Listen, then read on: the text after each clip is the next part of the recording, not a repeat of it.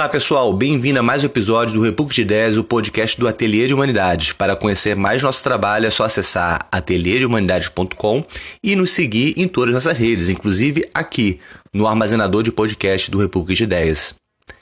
Nesse episódio de hoje, eu, André Manelli, converso com Marco Aurélio de Carvalho Silva, pesquisador do Ateliê de Humanidades e também psicanalista de formação lacaniana e atuante em clínica.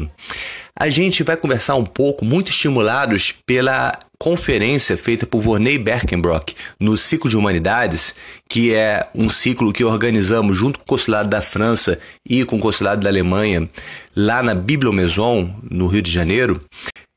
Estimulados pelas definições que o conferencista Vonei Berkenbrock fez sobre os sentidos de religião, e principalmente sobre o conceito de religião como moldura, nós nos propusemos nesse podcast a refletir um pouco sobre a busca de sentido da vida e a forma pela qual as pessoas lidam com a religião nos tempos contemporâneos, explorando uma diversas questões a partir de, da experiência clínica de Marco Aurélio, a partir das análises sociológicas, antropológicas e históricas que nós, no Ateliê de Humanidades, fazemos sobre o tempo presente, e também a partir do corpus psicanalítico oferecido por Freud e por Lacan.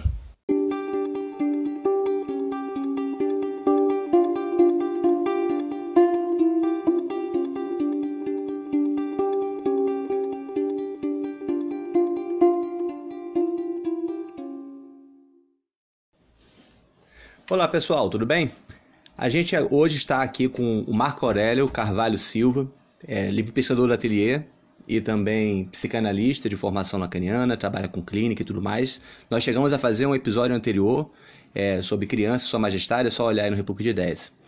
Hoje a gente está conversando um pouquinho sobre o tema da religião do ponto de vista da experiência analítica do, do Marco e que, as questões relacionadas a, a como que a psicanálise tanto pensou o mundo moderno quanto pensou a religião, mas também influenciados pela conferência que Vonei Berkenbrock fez no Ciclo de Humanidades é, com o nome A Revanche de Deus, Religião em Tempos de Crise. Marco, pensando um pouquinho a partir da sua experiência como psicanalista, a partir da sua formação de psicanálise, e também a partir das proposições que fez o Vonei Berkenbrock, é, interpretando a religião em tempos de crise me passa, é, fala um pouquinho sobre como então a religião hoje se constitui a partir da sua perspectiva. Bom, é, boa noite. É, eu achei muito interessante a palestra do, do, do professor Volney, no momento em que ele diz que a, o que está em crise na religião é o valor da utilidade da religião. Isso me fez pensar, baseado na, na clínica, né, que também parece é, que há uma, uma, um questionamento da utilidade da vida.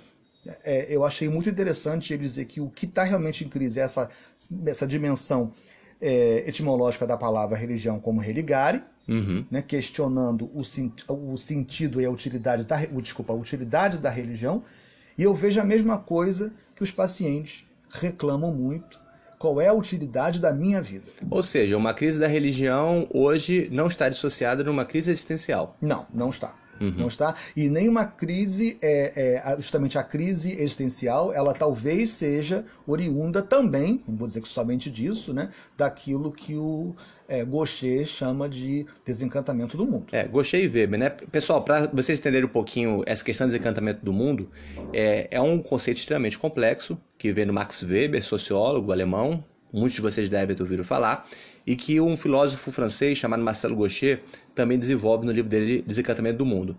Só para vocês entenderem rapidamente Desencantamento do Mundo, tem um sentido de desmagificação do mundo, né, onde o mundo cada vez mais é percebido a partir de um mecanismo da natureza, de relações causais, é, abstraindo-se do sobrenatural, de relações causais é, misteriosas ou relações causais é, sobrenaturais, um milagre e tudo mais. Esse é o primeiro sentido de desencantamento do mundo, como de magificação.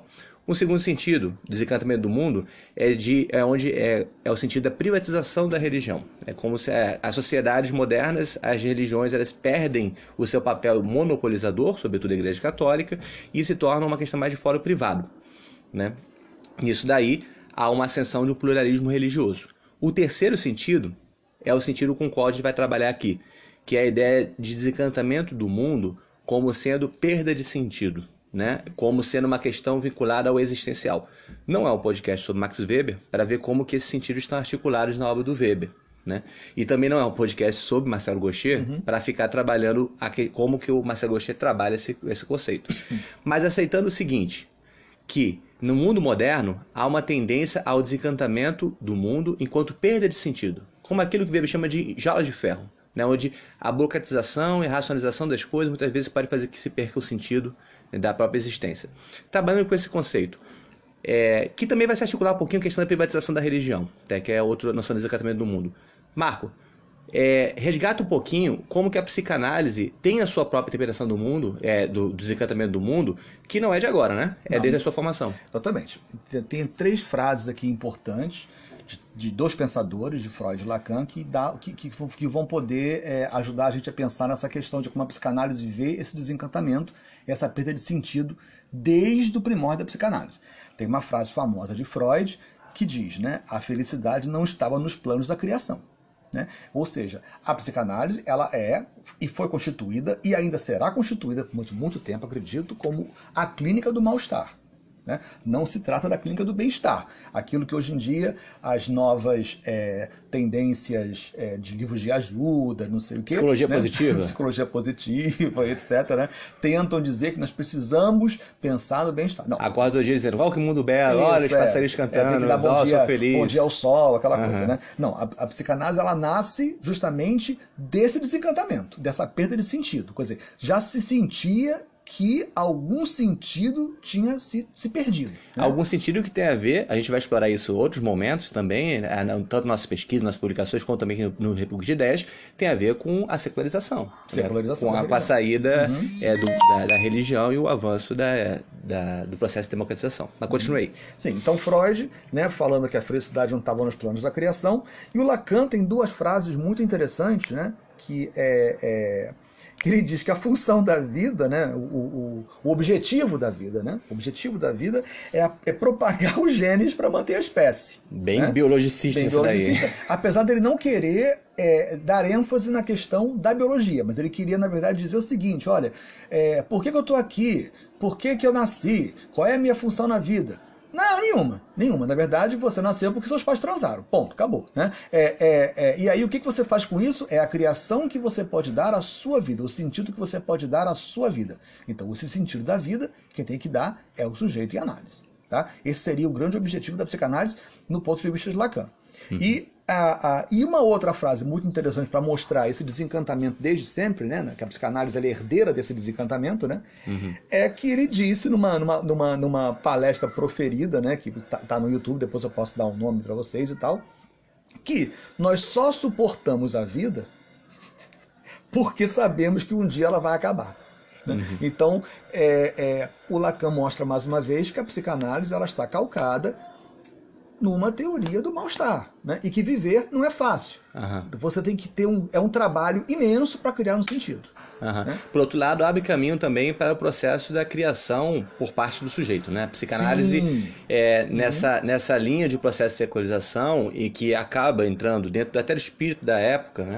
Uhum. O existencialismo vem logo depois também, ou começa a surgir logo no pós-guerra também numa, numa, numa vibe de desamparo, onde você tem ao mesmo tempo que a sensação do desamparo, né, um reconhecimento de um esvaziamento de um sentido primeiro do mundo, você também tem abertura para a criação, para a subjetividade, para um certo dever do sujeito ser responsável pela construção de sua própria existência. Isso. É, exatamente. É, é, é, é está está é, conferido ao sujeito né, a, a, a, criação de um sentido para a sua vida, né, é, sentido esse que a religião não mais é, ajuda a, a, criar para, para todo um coletivo, né? não dá mais essa coesão. Né? É, e assim também em relação à vida. Mas é, é, o que nós podemos dizer, então, desde sempre, que sentia-se que alguma, alguma perda desse sentido já existia naquela época, né? já estava é, na cultura, é, e, tem, e tem sido intensificado. Quer dizer, eu acredito que hoje em dia essa sensação de perda do sentido está né, tá cada vez mais forte. Freud falava do desamparo naquela época, né, no século XIX, começo do século XX, como na referência é, em relação à castração, em relação à morte, né? todos esses essas declinações da castração, declinações da morte, digamos assim, mal-estar, castração, frustração, etc. Né? É, e hoje em dia a gente isso fica muito claro, quer dizer, o desamparo ele é um desamparo existencial mesmo, né? Muita coisa aconteceu de lá para cá, né? Sim, muita coisa aconteceu. E né? no caso, o que, que a gente pode falar então que saiu-se de uma, de uma cultura né, que ainda que se tivesse a constatação de uma condição de desamparo, a gente tinha uma sociedade, eu vou falar isso sem querer ser pejorativo, uma uhum. sociedade de uma repressão, né, e fundada em ideais que ainda eram muito fortes, de matriz é, cristã, seja protestante, seja católica, que estavam presentes enquanto religião ou secularizadas. O fato é, acabava sendo associada a uma determinada experiência de neurose com a qual a psicanálise lidou e desenvolveu toda a sua matriz, todo o seu quadro meteórico, toda a sua experiência analítica, a partir dessas experiências de subjetividades que tinham uma, uma exceção é, social. Uhum. caracterizada em processos de repressão, muito associados a uma certa concepção de civilização, que é, é, tinham consequências analíticas com o qual Freud lidou e posteriormente Lacan. Só que hoje em dia a gente está ainda nessa sociedade da repressão ou a gente passou por outra sociedade, Marco? Sim, nós mudamos de uma era da repressão né, para uma era da depressão. Né? Trocou-se o R pelo D. Né? Então, Isso muda muita coisa, hein? Muita coisa, é. Muita coisa. É, é lógico que existe ainda uma repressão. Em, em vários sentidos, né? É lógico que existe isso. Porém, o que mais é pregnante na cultura atual, né, da contemporaneidade, é a questão da depressão. Aí a gente pode pensar por que disso. Bom, por quê? É, a, a, o conceito de felicidade mudou muito. Né? Então, por exemplo, é, é, a busca pela felicidade, a busca pelo prazer, a busca pelo sentido, naquela época ainda, apesar de sentir o desencantamento ali, né, é, é galopante, né, é, buscava-se essa sensação, essa, essa, essa, essa felicidade no coletivo. Né? na vida, no mundo. Né? Ou seja, eu quero me realizar sendo médico, eu quero me realizar sendo engenheiro, sendo artista. Cumprindo então, o dever para a sociedade. Sim, exatamente. Alguma coisa que estaria no campo do coletivo, que assim, alguma coisa dada pelo mundo. Né? É, buscava essa referência nas coisas que o coletivo oferecia. Agora, dispensamos mais essa relação da felicidade estando ela no mundo. É como se a felicidade não estivesse mais no mundo, e sim, e sim em mim. Né? Então eu tenho que buscar em mim esta felicidade, e não no mundo. Porque senão eu não vou estar sendo autêntico, né? verdadeiro. Né? É, é... O que, que hoje em dia nós, nós buscamos? Nós buscamos uma, uma, é, uma paz interior, uma calma, uma quietude, né? É, tudo isso que o Freud chamava de, digamos assim, é uma, uma, uma tendência nossa ao inorgânico, né? é uma tendência do orgânico ao inorgânico.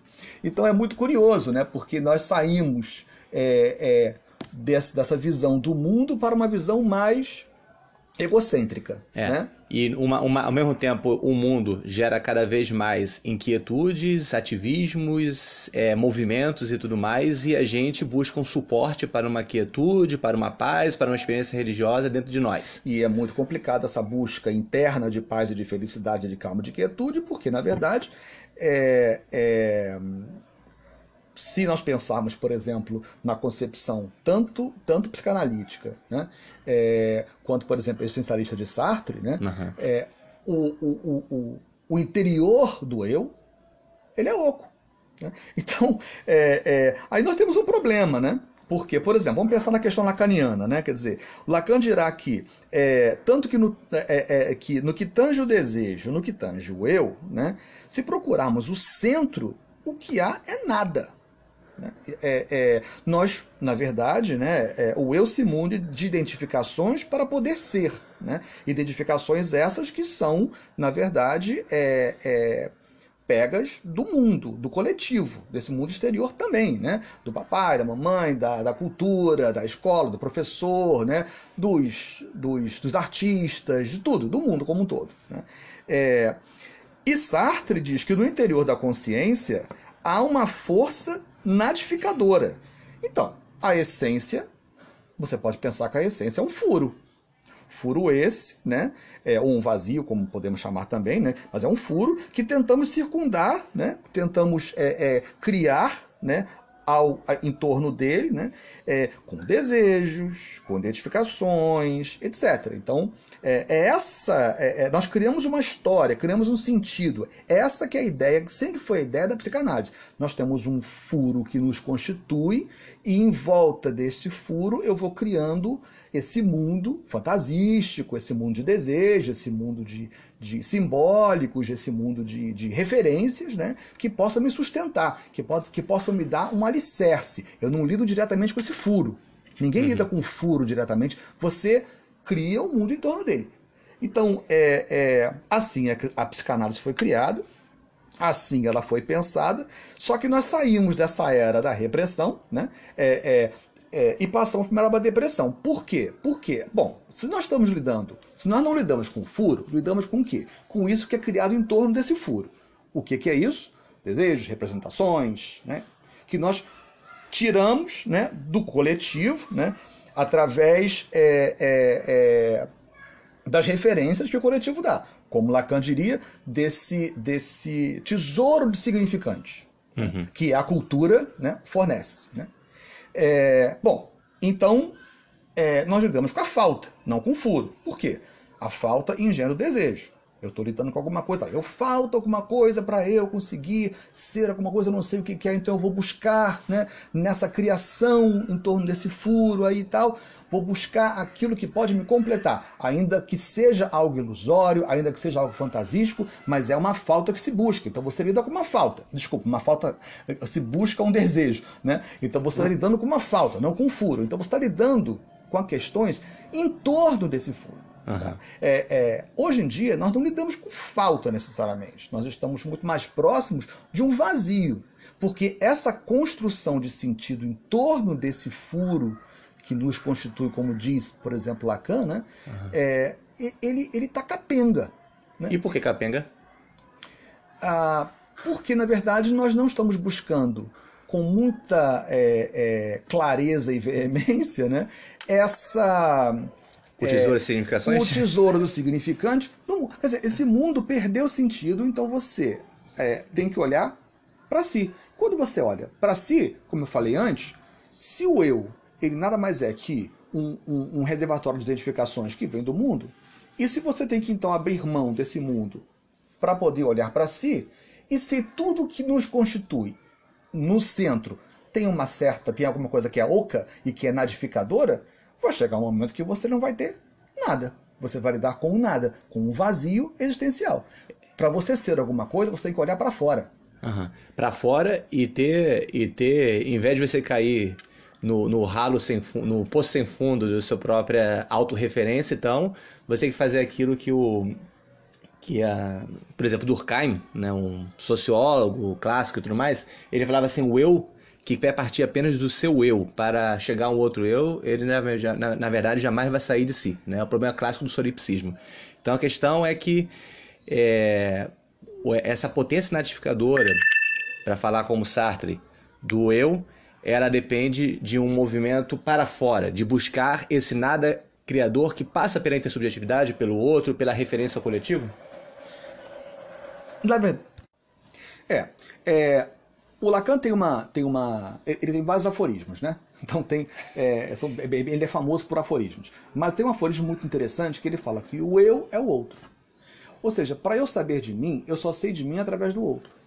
Então, esse outro que ele chama de grande outro, né, que é o tesouro significante, mas também você pode pensar que é a alteridade, uhum. né, aquilo que não sou eu. Ou seja, eu só sei de mim a partir do que não sou. Uhum. Então, é, é, no momento em que você aparece para mim como um outro. Eu sei, bom, eu não sou assim porque é, você é assim, eu não sou assim. Ou seja, eu, a referência que eu tenho de mim, ela vem do outro. Então, por exemplo, é, a, o bebezinho está lá olhando para o espelho, olha para o espelho e se depara com a própria imagem. A mãe ou o pai ou quem seja diz assim: Olha lá você. Ou seja, quem diz quem eu sou é o outro. Então, essa, essa, é, é, é esse exemplo né, de, de é de que nós dependemos do outro para dizer quem nós somos, né, uhum. já diz a nossa total dependência uhum. e interdependência com o coletivo, com o outro. Uhum. Né? E nesse caso, como é que fica então para a gente retornar né, dessa questões sobre psicanálise para a questão da religião hoje? Como é que fica então a questão da religião numa sociedade que está muito mais a sociedade do eu deprimido do que a sociedade do reprimido diante de um coletivo que se põe a ele? É, se a religião deixa de ser esse operador né, que dá uma certa coesão ao social, ao coletivo, esse coletivo pode ficar muito frouxo. Uhum. Ficando muito frouxo, né, ele perde sentido, as pessoas acabam tendo que olhar para o que para buscar alguma coisa que os una, que, uhum. que, que, seja coesa. Bom, é, é, essa é a grande pergunta, né? O que, que poderia entrar no lugar da religião como esse, esse é, man, mantenedor da ordem social? Uhum. Né? É, é, é, não sei, eu realmente não sei. Eu... Ou, uma, ou ser num mantenedor da ordem social, para falar uma, uma, linguagem menos funcionalista, pelo menos como o possibilitador de um bem viver juntos. De um bem viver junto e de um sentido.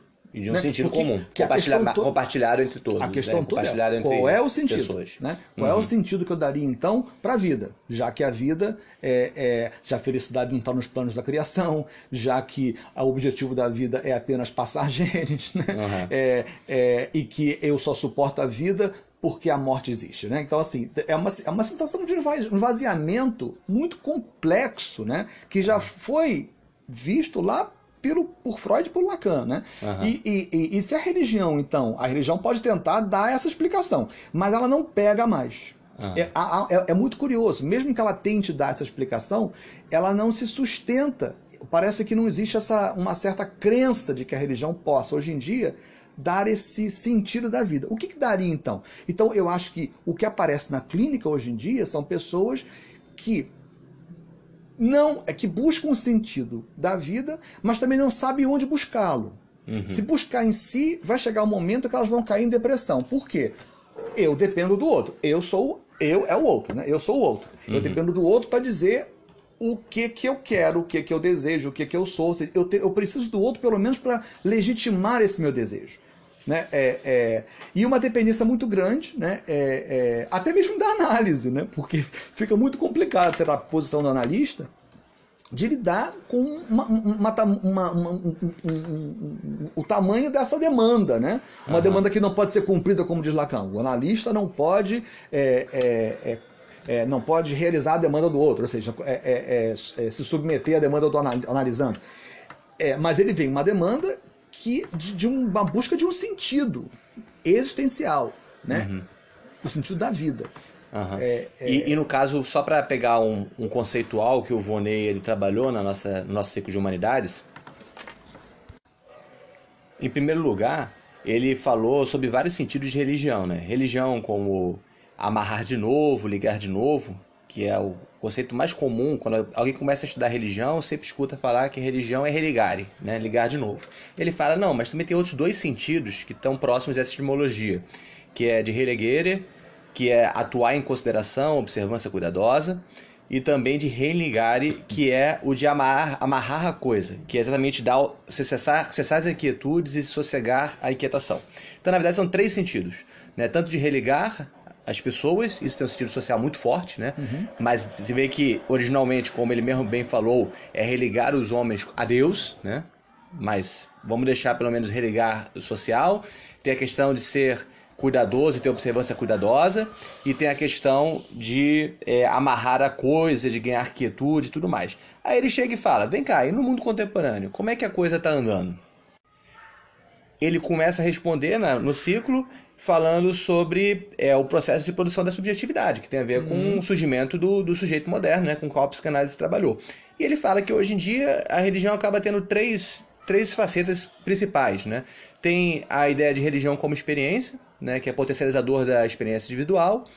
Tem a segunda, que é uma ideia da, de espiritualidade pós-religião, é aquele que acredita em Deus, mas não segue religião alguma. E tem uma terceira que eu acho que tem muito a ver com o que você está falando, Marco, que é a religião como moldura né? Uhum. Que ela, é, ao invés de estar naquela sociedade que estava começando a deixar de existir lá na psicanálise, em que a religião enquadrava a individualidade, cada vez mais o religioso é enquadrado pelos interesses dos indivíduos. Sim, com certeza. E eu acho que isso aí é um grande problema que nós vemos, por exemplo, inclusive pessoas, né, na busca desse sentido da vida, elas, digamos que elas acabem é, é, entrando numa religião.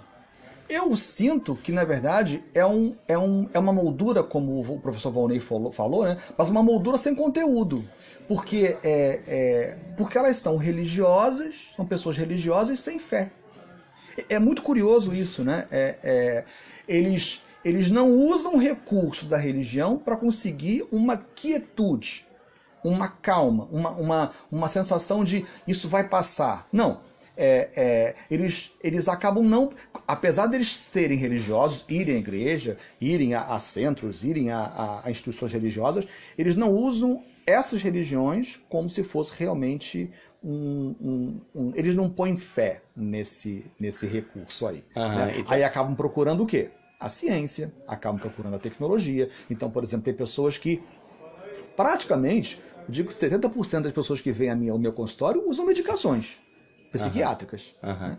É, e eles ficam demandando né, é, essa é, do, do, do, próprio psiquiatra, né, que também é, oferece é, uma promete um, uma, uma, uma cura ou um alívio dos sintomas e tal, como por exemplo, e eu não cumpre, Com a né? pílula da felicidade, né? É, exatamente. eu me lembro que quando, por exemplo, o, a fluoxetina, que é o famoso Prozac, é, saiu, a, o slogan deles era qual?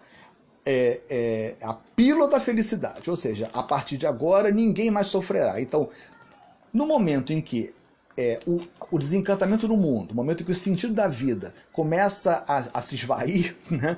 É, a ciência tenta dar, olha, eu vou, eu, eu, eu prometo para vocês uma alguma a, a, a, possibilidade de uma cura, prometo para vocês uma felicidade, só que não cumpre. E aí começa uma demanda é, é, que, que, que, não, que, que, não, que não cessa, né? Que é uma coisa impressionante. E, e, e não, e, e as pessoas acabaram realmente é, é perdendo a fé, inclusive, na própria é, possibilidade de, um, de uma cura, mas querendo o tempo todo o bem-estar. Então, nesse caso, assim como a pessoa pode buscar no medicamento né, um, um atenuador de sintomas ou uma, ou uma quietude provisória, também tem gente que vai buscar as religiões também como uma forma de moldura, de moldura, moldura. ou até mesmo de é, lidar com ansiedades passageiras, ter uma experiência agradável.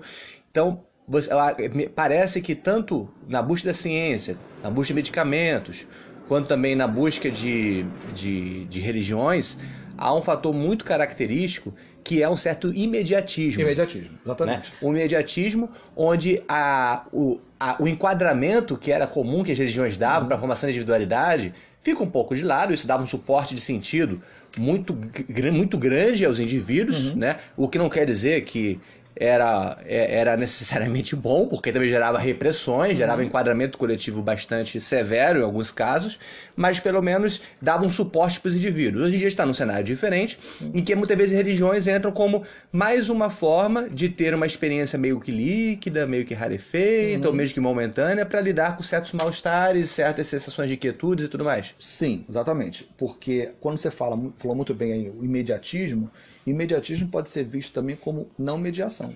Sim.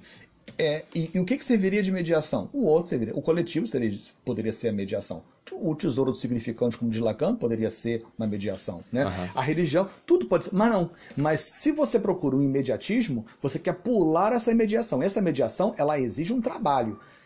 Trabalho esse que é a criação de sentido. Ou seja, aquilo que eu falei antes. Tem um furo que nos constitui, nós criamos um mundo em torno desse furo. Uhum. Né? E aí você lida com a falta, aí eu vou, tento, tento completar esta falta, aí aparece outra, eu vou, tento completar esta falta. Então, com isso, você engendra a ideia do da equação falta-desejo. Mas você não lida com furo. Hoje em dia, nós não estamos lidando com falta. Uhum. Então você sai. Né? A, a, a, antigamente, a falta, por exemplo, podia ser resolvida através da busca de referências e desse tesouro significante. Né? Eu não posso é, me casar com aquela mulher porque papai e mamãe não gostam dela. Então, ah, aquilo aí me casava com conflito. O que, é que eu faço? É que hoje em dia, você pode casar com quem você quer. Você pode fazer o que você quiser. Você pode. Então, você não tem tanto essas referências do mundo externo. Quer dizer, elas são, elas pesam, mas elas não são necessariamente repressoras totalmente é. da sua vida. A sociedade neurótica, ao mesmo tempo que produzia ideais e levava pessoas até uma sese que tinha um sentido mais ou menos definido, certos processos de idealizações,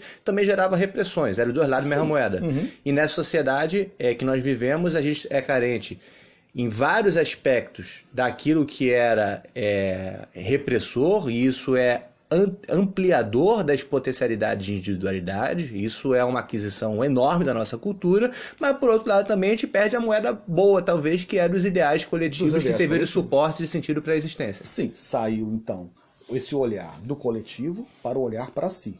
Né? E aí, se o interior do eu é oco, e do uhum. desejo. Também você vai ser lançado numa depressão, porque você está tirando para tudo que é lado, né? Uhum. para religião, para o budismo, para vários, como diz o professor Volney, o peregrino, né? o peregrino, o, né? O peregrino. Mas ele da, che... Danielle Hervieux-Leger, que é uma socióloga francesa, peregrino, é, né? peregrino. Não convertido, o peregrino. É. Só que você pode tirar para tudo que é lado, mas você vira o quê? Um religioso sem fé.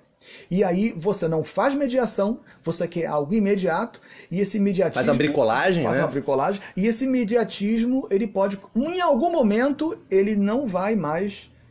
É, essa coisa de ser peregrino, ele pode, ele pode claudicar a ponto né, de não mais você conseguir fazer isso. E com aí você deprime. Por isso que a depressão hoje em dia é a, a digamos assim, a, o sintoma dessa cultura. Depressão e também o chamado maníaco depressivo ou bipolar, né? Que tem muito assim. a ver com isso, né? Pessoa que vai, vai passar por, um, por, por momentos completamente psicotizantes, e no uhum. caso, dependendo do quadro, onde tudo pode, e depois cai num é. Vazio existencial enorme. Ele estará dentro daquilo que a psiquiatria chama de transtorno do humor, uhum. né? que vai do, da, da, ansiedade mais simples até a esquizofrenia. Né? Uhum. Então, seria, a, a, digamos assim, a, a patologia mais séria né? desse, desse, desse eixo. São dois grandes eixos, do uhum. humor e da personalidade. Né?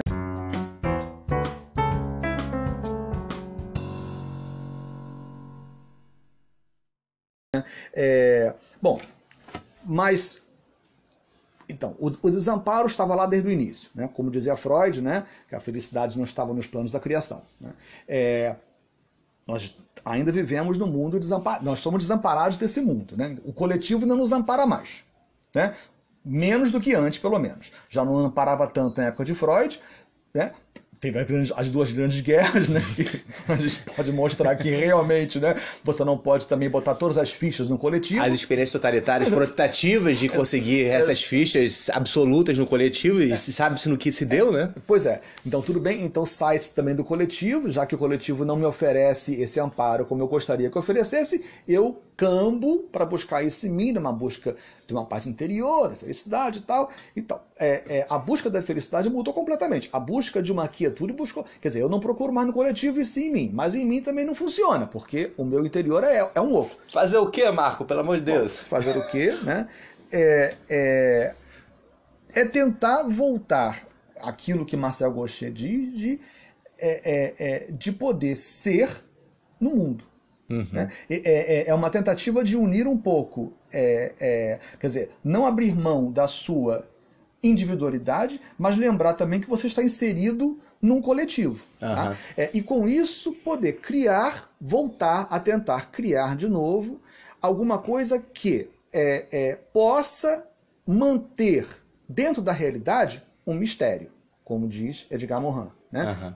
Você precisa manter, contemplar um mistério. Ou seja, eu não sei a razão do meu mal-estar, eu não sei a razão do meu sofrimento, mas é, eu não tenho que saber tudo.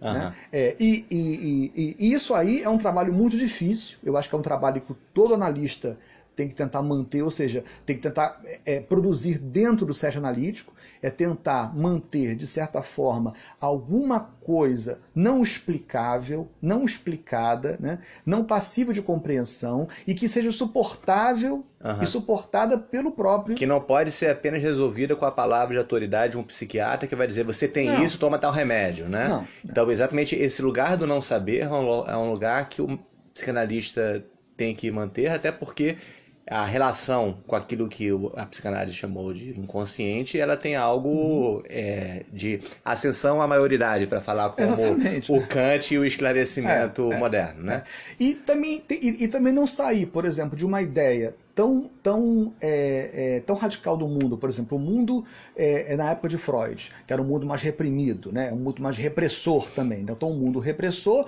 agora ele não é mais tão repressor, ele virou um mundo deprimido. É, mas é, é, eu era, então, reprimido pelo mundo na época de Freud.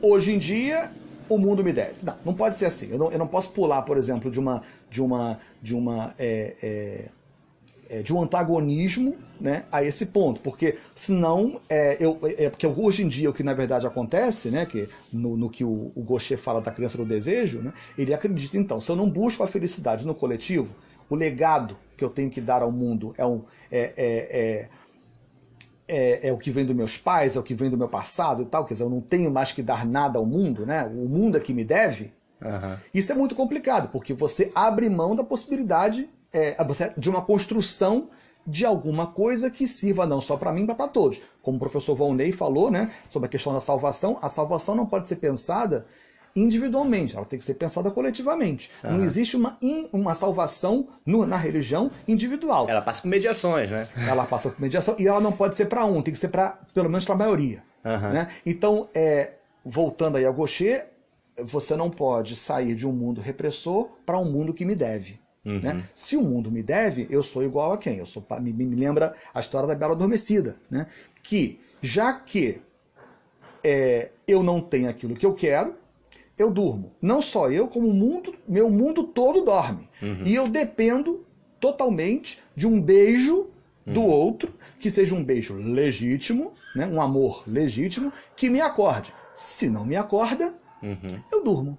E aí o que acontece? Eu não tenho responsabilidade alguma sobre é, o meu desejo, porque o meu desejo, a culpa é do outro que uhum. não me acordou. Então, você que me pode... adormeceu e não me acordou. Então, eu não, não só eu só que adormeço, o meu mundo todo adormece. Uhum. Com isso, você sai de uma posição bastante repressora para uma, uma, uma posição, ah, todo mundo me deve. E aí, né? acaba esperando das duas uma, né? Acaba esperando ou o remédio salvador, a magia que vai resolver todos os problemas. E se o remédio não me cura, a culpa é do médico do remédio. Se eu não é, se eu não levanto de manhã para trabalhar, a culpa não é minha, a culpa é do outro. É, então o outro deixa de ser aquilo que me constitui, que me diz quem eu sou, para ser o meu grande vilão.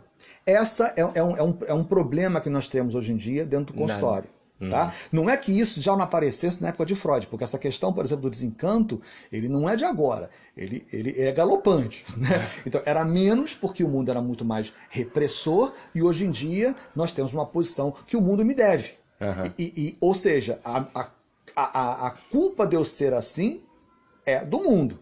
Então, com isso, você, o outro é que tem que arranjar a solução para a minha situação. O que, que a gente pode fazer em relação a isso? É, tentar, através do processo analítico, né, é, poder aceitar melhor as contingências da vida. Né? Então, por exemplo, a gente pode dar um exemplo do, de, de, de caso. Ah, eu, eu nasci é, é, com 1,60m, mas eu quero ter 1,70m, 1,80m. Então, então eu procuro na medicina. A medicina também oferece isso, né? a tecnologia e as ciências oferecem isso. Olha, você pode fazer uma operação que você vai crescer. Ou eu quero mudar. Ah, eu que não quero que meu, meu filho tenha olhos castanhos. Eu quero que meu filho nasça com olhos azuis. Então eu posso fazer uma manipulação genética no próprio embrião. Ou seja, é, é, a ciência ela oferece né, o que você pede. Soluções sem... mágicas. Não, soluções mágicas.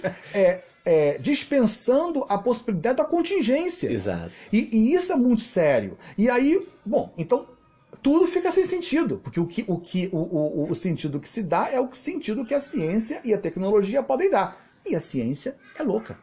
Né? É uma das definições da ciência. Então, você pode estar criando um certo mundo, ou ser sentido, ou louco. Eu não vou chamar de psicótico, né? Uhum. Para não, também não xingar os psicóticos, porque eles, os psicóticos né, estão inseridos no simbólico. Assim, tem o simbólico ali, ele pode não funcionar como deveria, mas, né, como diz Lacan, mas ele está inserido no mundo, ele não está fora do mundo. É interessante, estou lembrando bem é, da Hannah Arendt em dois pontos aí, e tem diálogos fortes com o Gaucher, né? O Gaucher, como pensador político, ele tem diálogos fortes com a Hannah Arendt, ainda que nem sempre fale sobre eles. O primeiro é, quando você fala de aceitar a contingência, me lembra da Hannah Arendt, também do próprio Habermas no livro Futuro da Natureza Humana, onde ele fala que essa contingência do nascimento é uma condição, da, da é uma condição é, humana dada a partir do qual é possível a liberdade. Né? Se você não aceita essa contingência primeiro do nascimento, desse projetar-se no mundo e estar no mundo, né? que tem um, um elemento completamente incontrolável, você está tá abrindo mão da própria condição de possibilidade do ser livre. Uhum. Né? A expectativa de controlar e eliminar a contingência leva, dentre outras coisas, a processos de eugenia e processos de perda da própria possibilidade de ser livre. O Habermas ele pega na Arendt para falar sobre o quanto que a promessa de diminuir, as, de eliminar as contingências de nascimento levam a eugenias onde os filhos vão ser apenas crianças do desejo dos pais. Vão ser uhum. pré-programados pelos pais, logo vão perder a contingência que permite ser elas mesmas. E, em segundo lugar, me lembra da questão da liberdade, na Hannah Arendt e no próprio Gaucher. Há uma diferença muito grande entre a liberação e a liberdade individual e a organização das condições de possibilidade dessa liberdade no coletivo. Sim. Né? Uhum. Uma coisa não necessariamente leva a outra. Não, muito pelo contrário. Né? Então, para encaminhar para o final, como é que você pensa essas questões e como é que você é, vê os caminhos pela psicanálise? Bom, os caminhos da psicanálise a gente tem que tentar voltar um pouco né, é, é, ao que o Gaucher chama de, de, de uma individuação psíquica, ou seja, de uma possibilidade de você ser no coletivo. Né? Eu acho que é a única possibilidade da gente poder, é, é, assim, tentando simplificar um pouco, porque uhum. não é tão simples como parece assim. É difícil pra é caramba, difícil, gente. É difícil. Mas é, é, é, ou seja, eu posso ser alguma coisa, eu posso, eu posso ter a minha individualidade, eu posso exercer a minha, a minha singularidade, é melhor, é, melhor dizer isso, né? Uhum. Eu posso exercer a minha singularidade sem me perder no coletivo, né? uhum. né? E sem ser totalmente tolhido por esse coletivo, mas ao mesmo tempo me referindo a ele porque ele é o tesouro significante, né? uhum. né? querendo ou não. É, é, é, uma, é, uma, é, é um delírio achar que eu posso me contentar né, comigo mesmo, né, no sentido de achar o que me, o, o que me constitui dentro de mim. E as isso. próprias condições de possibilidade da minha liberdade exatamente. dentro de mim. É, exatamente. Então, Só isso, dentro de mim, não. Não, é impossível. Porque dentro de mim, se você for olhar muito, muito, muito, muito, é oco. Uhum. Essa que é a questão. Então, não é, não é voltar para uma sociedade repressora, não é isso, tampouco, né? mas também não é ficar numa sociedade onde eu atribuo toda a responsabilidade ao outro. Uhum. Né? É, é, isso é um grande perigo. Então é tentar ver o que, que você pode fazer para tomar conta, para tomar é, é, para si uma resposta. Responsabilidade é dar uma resposta. Exato, perfeito. É. E a responsabilidade por si passa pela responsabilidade por outro. Com certeza. Beleza, então, acho que. Acho que. Foi, né? Foi. Então, pessoal, um abraço, até a próxima.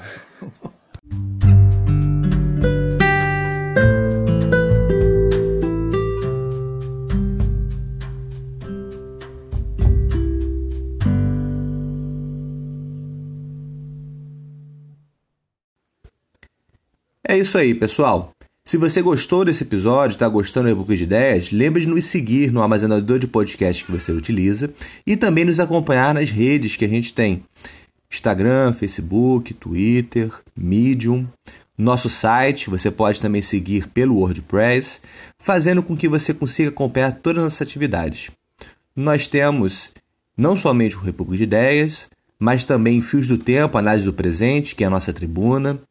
Nós temos os pontos de leitura que sempre trazem é, achados muito importantes de pesquisa que a gente faz e compartilhamos com todos vocês. Nós temos também o Ateliê de Humanidades Editorial, que é a nossa editora, onde publicamos três livros. Convido vocês a conhecer nossas três publicações: Uma Democracia Inacabada, sobre a obra de Rosa Valon e que interpreta a crise da contemporânea e as respostas a ela. O Carto que busca reconstruir o pensamento crítico para o século XXI, fazendo uma cartografia das constelações de pensamento crítico e pensando seus fundamentos, potencialidades e limites no mundo contemporâneo. E também o Itinerários do Dom, Teoria e Sentimento, livro publicado por Paulo Henrique Martins, autor, é um dos principais especialistas e líderes do movimento antitilitarista em ciências sociais na América Latina e no Brasil, em que ele busca, a partir do paradigma da dádiva e do antilitarismo, não somente interpretar questões sociais, culturais e políticas, mas também como um paradigma de transformação social. Lembre-se que o Ateliê de Humanidades é um espaço de livre estudo, pesquisa, escrita e formação. Portanto, se você quiser se juntar a ele, fazer grupos de estudos, cursos livres e tutoria de livre formação, estudos e pesquisa, é só nos contactar. E também, se você quer apoiar esse espaço para que ele exista, para que ele consiga financiar suas atividades, nessa institucionalidade que ao mesmo tempo complementar e paralela às instituições formais de ensino superior, se você quer manter um espaço independente de pensamento, de iniciativa cultural, é só você entrar no Catarse e nos apoiar. Não somente apoiando a causa, mas também tendo benefícios com isso, com descontos nos nossos cursos, descontos de tutoria, descontos em compras livres de nossas editoras e nossos parceiros. É isso aí, por hoje é só. Um abração e até o próximo episódio.